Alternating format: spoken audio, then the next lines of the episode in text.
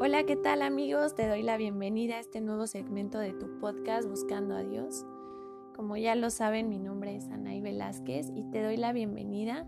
Te doy las gracias por escucharme, porque este tiempo que, que me estás regalando en este momento, de verdad yo espero poder enriquecer un poquito y le pido a Dios para que me ayude y pueda compartirte su palabra con amor, con caridad y sobre todo con humildad. Espero que, que algo de lo, de lo poquito que te quiero compartir sea de gran ayuda para tu vida. Y bueno, lo prometido es deuda. Yo les voy a hablar de José el Soñador, de cómo tener la fe que tenía José el Soñador, porque es algo que, que yo me preguntaba y que me sigo preguntando. ¿Cómo hacerle para tener una fe como él? Bueno, José el Soñador, la verdad, era un hombre muy bueno, era un hombre inteligente, y pues evidentemente él formó parte de las doce tribus de Israel. Entonces pues José tenía hermanos, pero José se destacaba porque era una persona inteligente, era una persona bondadosa, que eso es para mí la virtud más grande, ser una persona bondadosa, ser una persona buena, ser una persona que sigue los principios del Evangelio, más en estos tiempos en el que Jesús nos, nos enseñó, pues que si alguien te da una bofetada, que pongas, pues ahora sí que la otra cara, la otra, perdón, el otro cachete literal.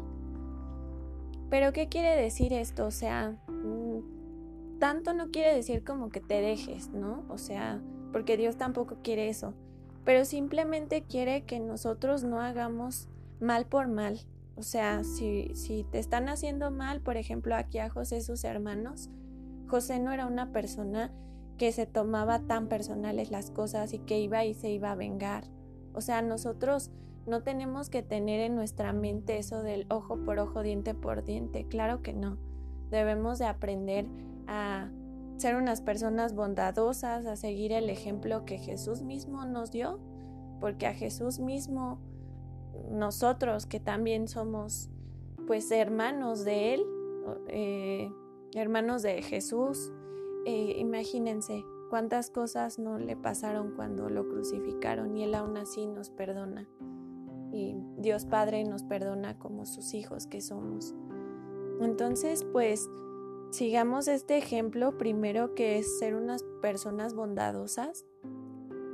Y también, ¿por qué no identificarnos lamentablemente con los hermanos de José, que si tú ves a lo mejor que una persona tiene ciertas virtudes, que tiene algo que tú no tienes, pues lo primero que pensamos es qué coraje, qué envidia y a veces ofendemos a esa persona que tiene ciertas virtudes en vez de apoyarlo, en vez de motivarlo.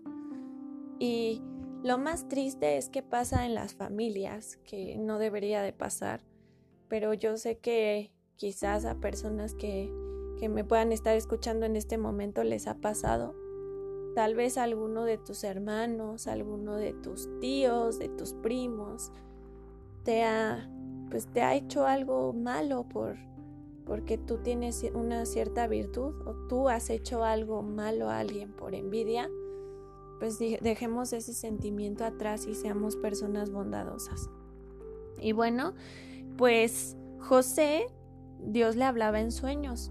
En el Antiguo Testamento Dios Padre se comunicaba con los hombres por sueños y pues de esa forma les hablaba. Entonces Dios Padre primero le hizo una promesa a José.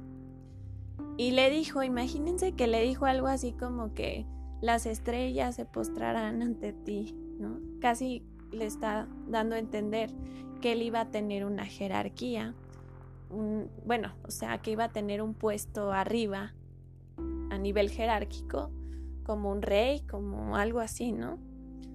Entonces, pues José soñó y lo creyó. Paso número uno, soñó y lo creyó.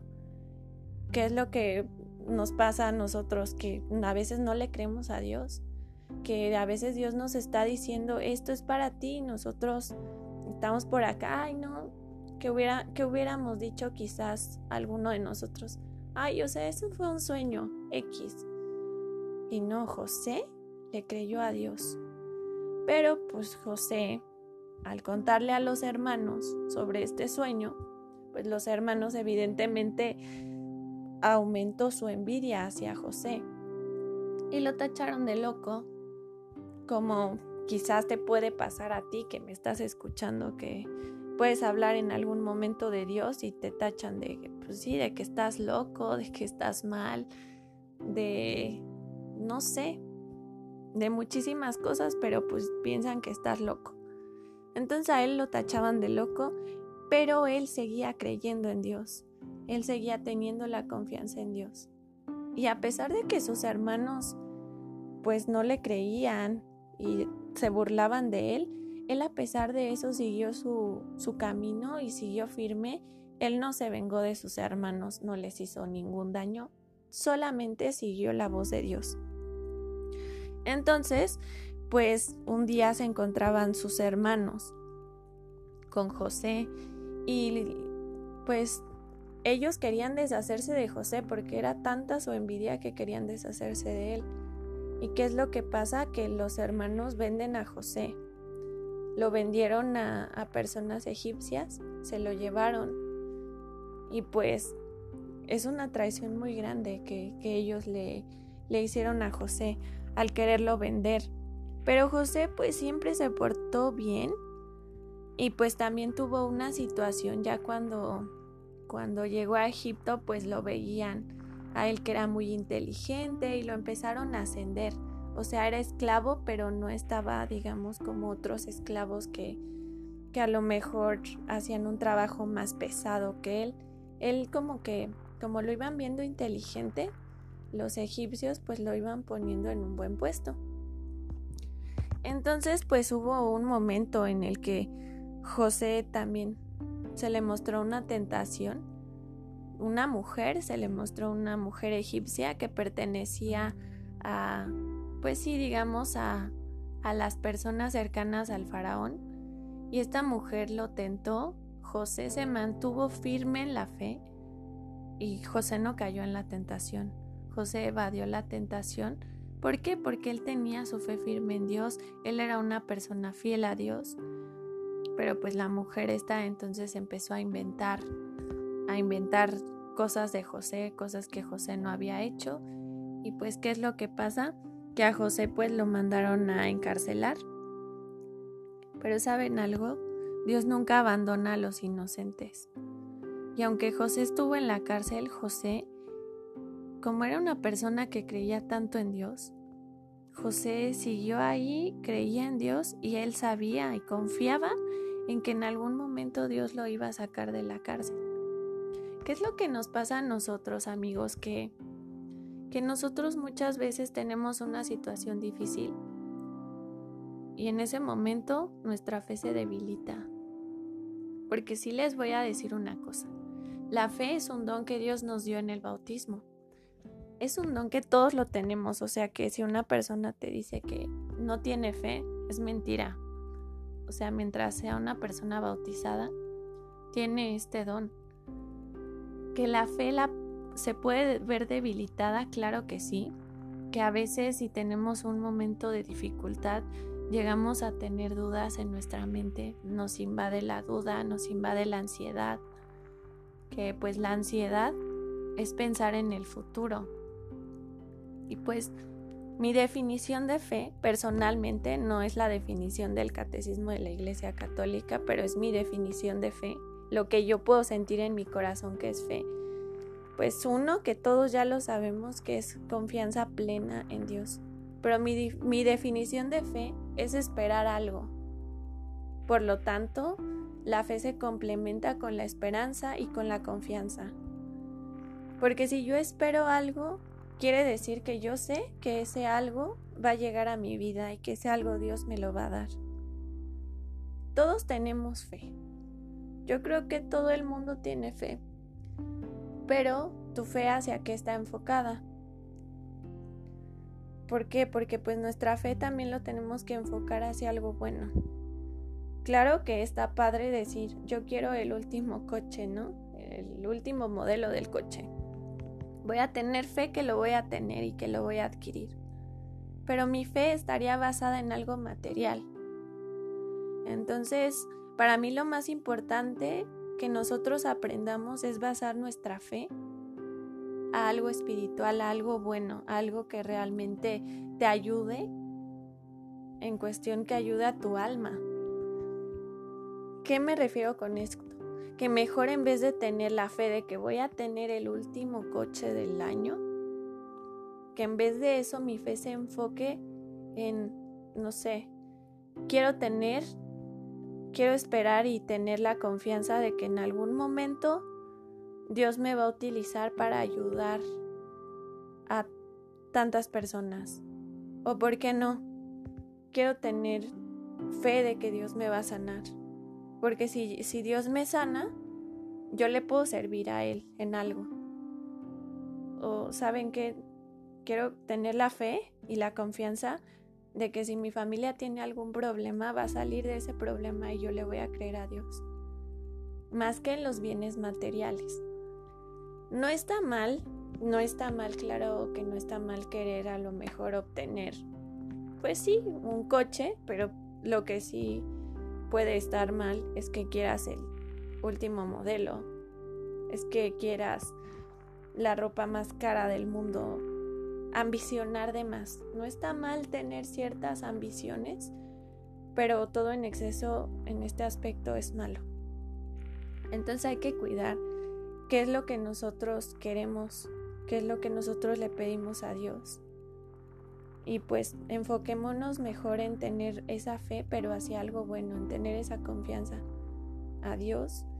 Porque pues José, a pesar de que él sabía que iba a tener un cargo, pues él, no, no, no crean que él lo veía como de, ah, voy a tener poder.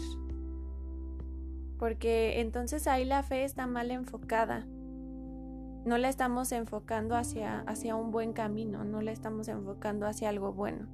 Es como si, si yo les dijera, ¿saben qué? Es que yo creo que voy a llegar a ser presidenta. Sí, a lo mejor yo puedo decir que Dios me está prometiendo a lo mejor a mí, Anaí, ser presidenta. Pero en el fondo de mi corazón, porque quiero ser presidenta? ¿Por qué? Porque quiero ayudar a las personas y quiero hacer algo bueno por el país o quiero ser presidenta por robar dinero. Entonces, todas las cosas que hay en esta vida, todos los cargos, todas las carreras, todas las cosas que, que tú puedas ver, deben de tener un buen propósito. O sea, por ejemplo, una persona quiere ser artista. No por querer ser artista la persona va a ser mala o va a ser una persona que, que sea mm, creída, que sea vanidosa. No por eso va a ser la persona creída o por querer ser artista. Pero si nos enfocamos en el fondo de sus intenciones, ¿por qué quiere ser artista? Ah, ¿sabes? Es que quiero ser artista, quiero componer música porque yo creo que con, mi, con mis canciones voy a enriquecer a las personas, porque con la letra de mis canciones voy a poder ayudar a personas que, que están en la depresión, entonces yo puedo hacer un bien a la gente. Y entonces ya ves cómo cambia el sentido de por qué quiere ser artista a que yo dijera, no, es que yo quiero ser artista para que me vean, para obtener poder, para obtener esto, dinero, fama. Pues sí, a lo mejor la persona quiere ser artista y en parte sí quiere tener fama, pero ¿por qué y en qué va a enfocar eso? En qué va a ser un bien. Entonces aquí vemos la historia de José. Él sabía que iba a llegar el momento en el que él iba a tener poder pero ese poder lo iba a emplear bien. Por eso yo te digo que cuides tus intenciones. Y tengo un podcast hablando de la recta intención, lo puedes escuchar. Porque todo, todo, todo depende de la intención con la que tú hagas las cosas. No está mal que quieras tener un coche, pero ¿para qué lo quieres? ¿Para tus necesidades básicas? Pues sí, a lo mejor para salir de viaje. Pero si lo quieres ese coche para impresionar a la ciudad, para que la gente te vea y digan, wow, ¿qué coche tiene?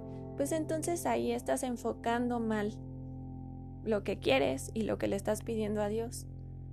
Es a lo que, a lo que voy y muchas veces a lo mejor tenemos sueños, tenemos anhelos y no se puede, no se puede llegar a, a entender muy bien por qué queremos eso. Entonces tengamos una recta intención para que Dios nos ayude, Dios también nos, nos ayude y nos vaya dando las cosas poco a poco. Y así va a ir creciendo también nuestra fe con una recta intención. Bueno, y que creen que, pues ya saben que José se comunicaba con Dios, bueno, Dios se comunicaba con José, perdón, a través de los sueños. Y pues una vez el faraón soñó que soñó unas vacas gordas y unas vacas flacas. Y entonces el faraón se quedó así como de, quiero que me interpreten este sueño. ¿Qué significa este sueño? Pues no había nadie. Incluso el faraón llegó a ir con los brujos, pero pues charlatanes, como, como siguen así, igual de charlatanes. Entonces pues sí llegó y les dijo a los brujos, oigan, interprétenme este sueño, pero pues obviamente no tenían esa capacidad que tenía José, porque Dios le dio a José ese don de interpretar los sueños que los brujos no iban a tener, ¿verdad? Ni los adivinos, porque pues ellos no, no contaban con el respaldo de Dios, entonces jamás, jamás iban a poder interpretar algo de Dios, alguien que no tiene a Dios, que no tiene al Espíritu Santo. Por eso también es importante saber discernir qué personas tienen a Dios, qué personas no, para saber las cosas, para saber con quién nos dirigimos, para que no nos confundan.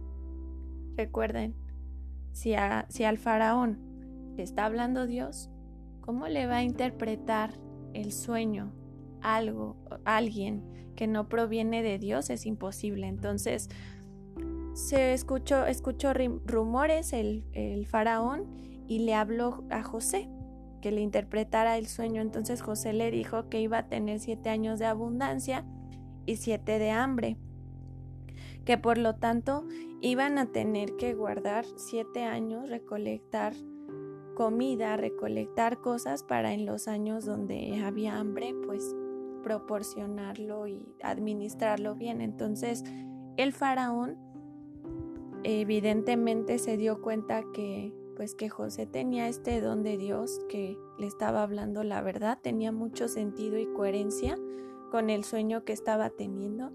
Entonces lo dejó a cargo de administrar. Y José salió de la cárcel y tuvo ahora sí el poder, el que Dios le había prometido tener y ese poder lo estaba utilizando para un bien.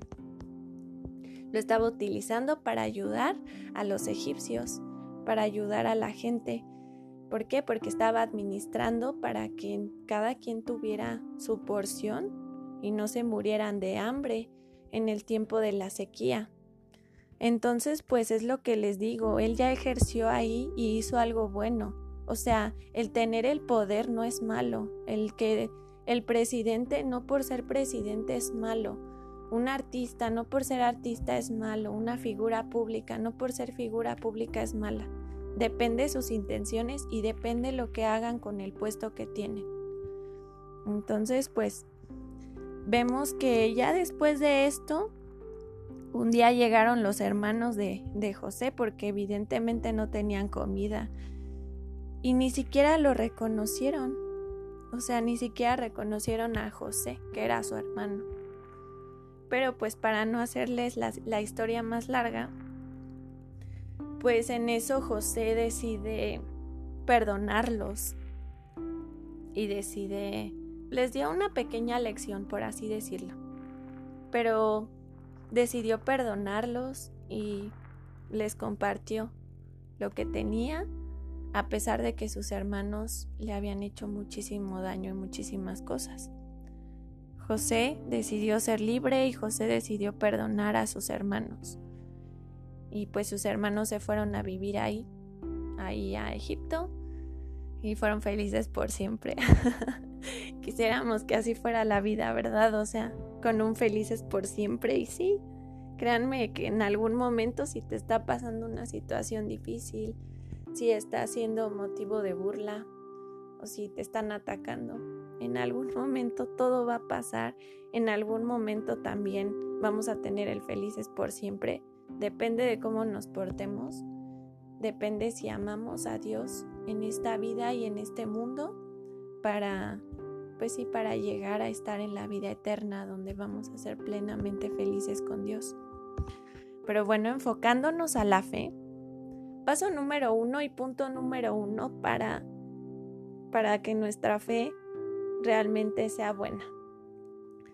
Personas bondadosas, ser personas bondadosas. Se los repito, no devolver mal por mal. Hagamos el bien. Y es difícil, lo sé, sí es difícil, porque es tener mucho autocontrol, eh, el, pues el hacer el bien, ¿no? Es como tener autocontrol, eh, pedirle mucho, mucho al Espíritu Santo para que nos dé paciencia con las personas que tal vez nos están atacando. No hacernos tampoco las víctimas y decir, ay, a mí todo el mundo me hace daño, todo el mundo me ataca.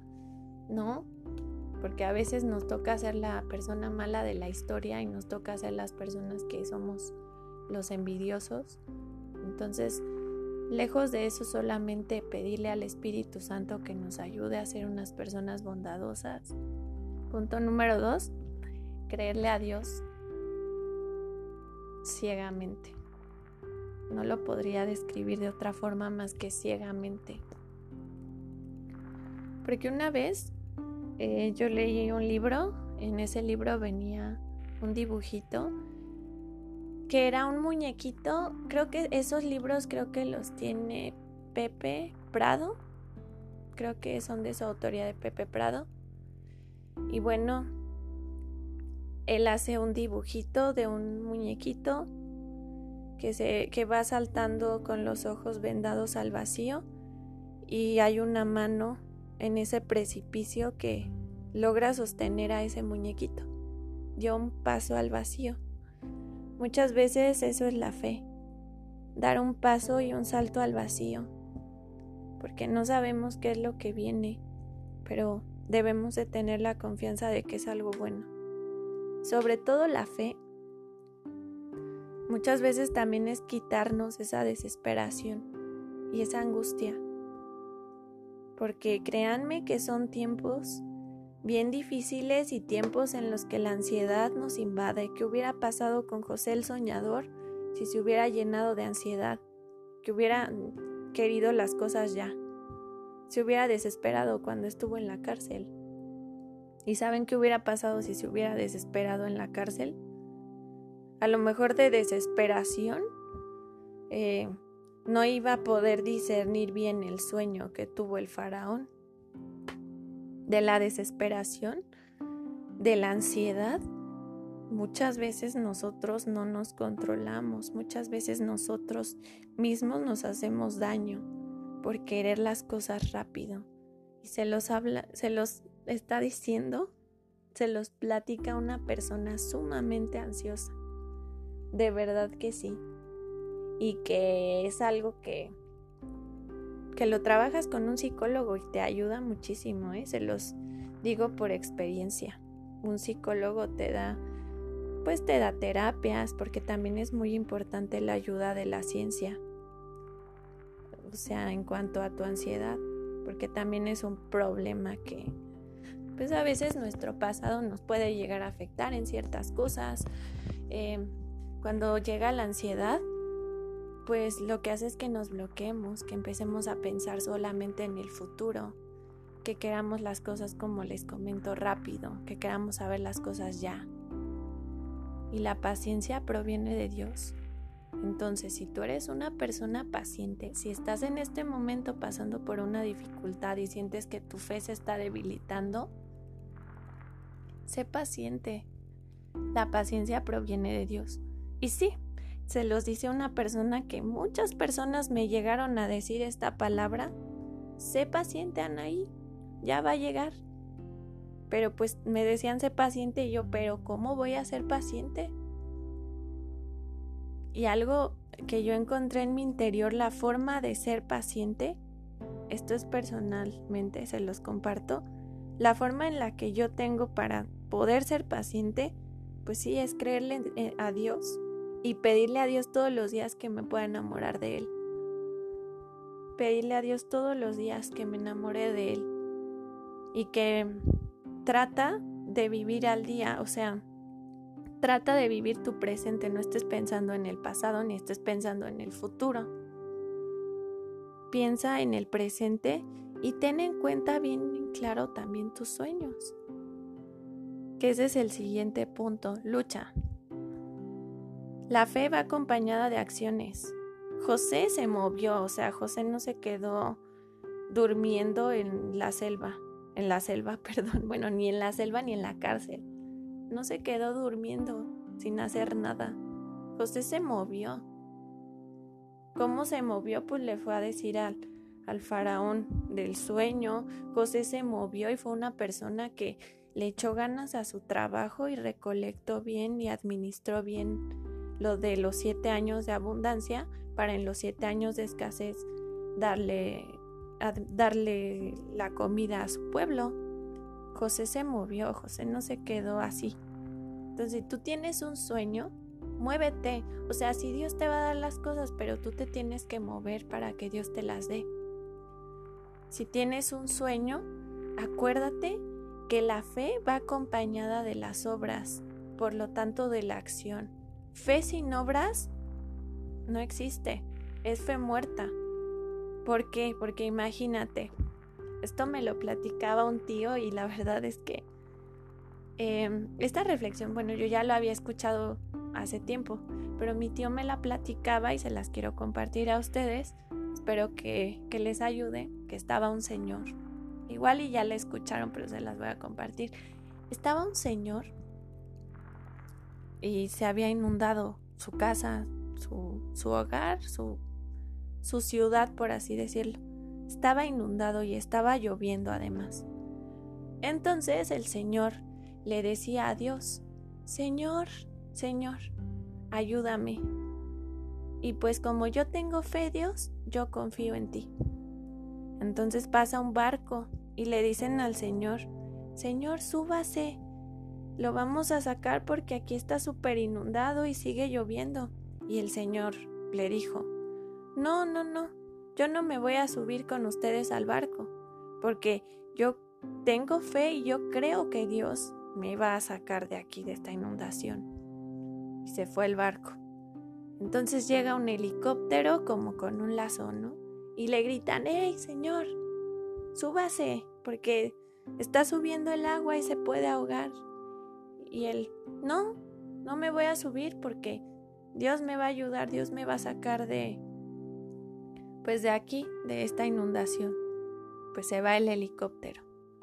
Llegaron otros rescatistas y le dijeron, Señor, vámonos, porque se va a inundar peor y, después, ¿qué va a hacer? No, Dios me va a ayudar. Y se fueron los rescatistas. ¿Y qué creen que pasó con este hombre? Se ahogó. Y así nos pasa muchas veces a nosotros. Por estar cruzados de brazos esperando que Dios nos ayude, no vemos las cosas realmente que Dios nos está poniendo para ayudarnos. No nos damos la oportunidad realmente de ver y de movernos. Fe con acción, fe con obras van de la mano. Entonces también apliquemos esa y, acordémonos de, esa anécdota, de ese fábula, no sé cómo decirlo, o de ese cuento. Pero muchas veces Dios nos pone las cosas y nosotros mismos somos los que nos cerramos las puertas. Porque quiero que hagas esta reflexión. Si quieres cerrar tus ojos, si los quieres tener abiertos, como tú quieras. Pero piensa en este momento Dios, ¿cómo ha sido de bueno contigo? Piensa en este momento en una situación difícil que hayas tenido en tu vida. La más complicada, yo no sé cuál sea, pero tú lo sabes. Recuerda esa situación. Y si puedes recordar, recuerda hace cuánto tiempo fue, hace cuántos años fue. Ahora piensa cómo saliste de esa situación. Piensa en las personas que te sacaron de esa situación, que te ayudaron. Cuando tú tenías esa situación que tú veías difícil, que tú veías quizás imposible, siempre estuvo la mano de Dios ayudándote. Cuando sentías que ya no podías más, que tu fe se estaba debilitando, Dios te dijo, aquí estoy. Y todo ese dolor, toda esa situación fue pasando poco a poco. Y fuiste sanando. O el problema que tuviste se arregló. Y hoy ve dónde estás. Y si estás aquí, estás en este presente, o si tienes un problema en este momento, créeme que también se va a solucionar, pero de la mano de Dios. Piensa también y reflexiona también cuántas cuántas cosas o qué cosa le pediste a Dios. Tú sabes que le has pedido a Dios. Y tal vez llegó una persona a tu vida o tal vez llegó una situación, tal vez llegó el empleo y tú decidiste decirle no a esa persona, a ese empleo, a esa cosa que llegó a tu vida y que decidiste decirle que no, porque tú estabas esperando que llegara Dios mágicamente y te diera las cosas. Entonces, reflexionemos sobre eso. Hay cosas que tú piensas que Dios no te ha dado y que incluso no te ha escuchado, pero sí te las estaba dando en ese momento, solamente que tú las rechazaste. Y con el tiempo, quizás te estás dando cuenta que Dios sí te quiso ayudar, solamente que no aceptaste la mano que estaba estirada diciendo te voy a ayudar. Pero no por eso Dios te va a abandonar. Y todo, todo, todo lo que tú te propongas, todo lo puedes alcanzar. Las cosas que tú quieras, claro que las puedes lograr con esfuerzo, dedicación y sobre todo con confianza en Dios. Reflexionemos, porque muchas veces le echamos la culpa a Dios de que no nos da lo que le pedimos. Pero también nosotros no nos portamos como personas bondadosas. No nos portamos de una buena manera. No aceptamos los regalos que Dios nos da. Nos estropeamos solitos del camino y le echamos la culpa a Dios. Y decimos que Dios no nos escucha o que Dios nos está abandonando en ese momento tan difícil. Pero no es así. Dios te está ayudando Ahora, pídele a Dios la capacidad mental para saber cuándo algo proviene de Dios y cuándo no proviene de Dios. Porque el mundo nos intenta confundir y lamentablemente caemos. Caemos en las confusiones del mundo y no seguimos los pasos del Maestro, los pasos de Dios. Pidamos a Dios la capacidad de discernir qué proviene de Él. Porque hay cosas que parecen buenas pero no lo son. Pero si nosotros cada día intentamos ser amigos de Dios y cada día hacemos oración y nos acercamos a la comunión, leemos las escrituras, nos vamos a dar cuenta fácilmente que proviene de Dios y que no antes que cualquier cosa y antes que pedirle eso que le quieres pedir a Dios o pedirle por ese sueño que tienes, pídele a Dios que te ayude y te enseñe a amarlo. Porque sin amor, sin amor no tienes nada. Aunque tengas la casa de tus sueños, el coche de tus sueños, aunque tengas la familia de tus sueños incluso, si no tienes amor, no tienes nada. Lejos de ambicionar y lejos de enfocar nuestra fe hacia cosas vanas, enfoquémonos en el amor de Dios. Y bueno, pues espero que esta reflexión te haya ayudado.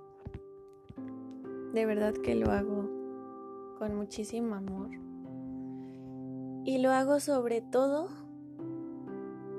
con, pues sí, con muchísimo cariño hacia todos ustedes que me escuchan. Ya tendremos la oportunidad para hacer más reflexiones. Eso esto es algo que Dios me inspiró en el momento. Yo no sé por qué, pero Él sabe. Tú que me estás escuchando, Él conoce tus necesidades.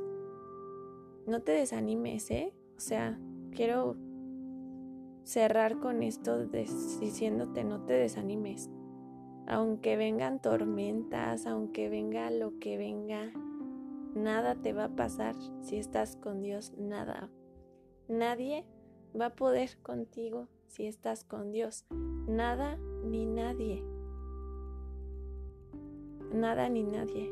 Y recuerda, estamos en el camino y seguimos caminando. Nadie es 100% bueno. Nadie. Pero estamos en el camino y seguimos caminando y queremos en algún momento alcanzar esa paz y ese amor tan grande a Dios. Que Dios te bendiga, te mando un fuerte abrazo y pues vamos a seguir para el siguiente podcast con Dios libera a su pueblo y hace una alianza con él. Va a estar muy bueno este tema, espero que que de verdad lo escuches. Espero que todo esto que te estoy compartiendo llegue a tu corazón y sobre todo a tu alma. Que Dios te bendiga y recuerda que, que estoy en contacto contigo. Me puedes escribir al Instagram bus-cando a Dios. Es un logotipo azul marino con las letras me parece que amarillas. Y pues estamos en comunicación y también Recuerda orar por mí porque de verdad necesito de tus oraciones y yo también créanme que siempre oro por ustedes, por todos los que me escuchan. Que Dios los bendiga, un abrazo enorme, hasta la próxima.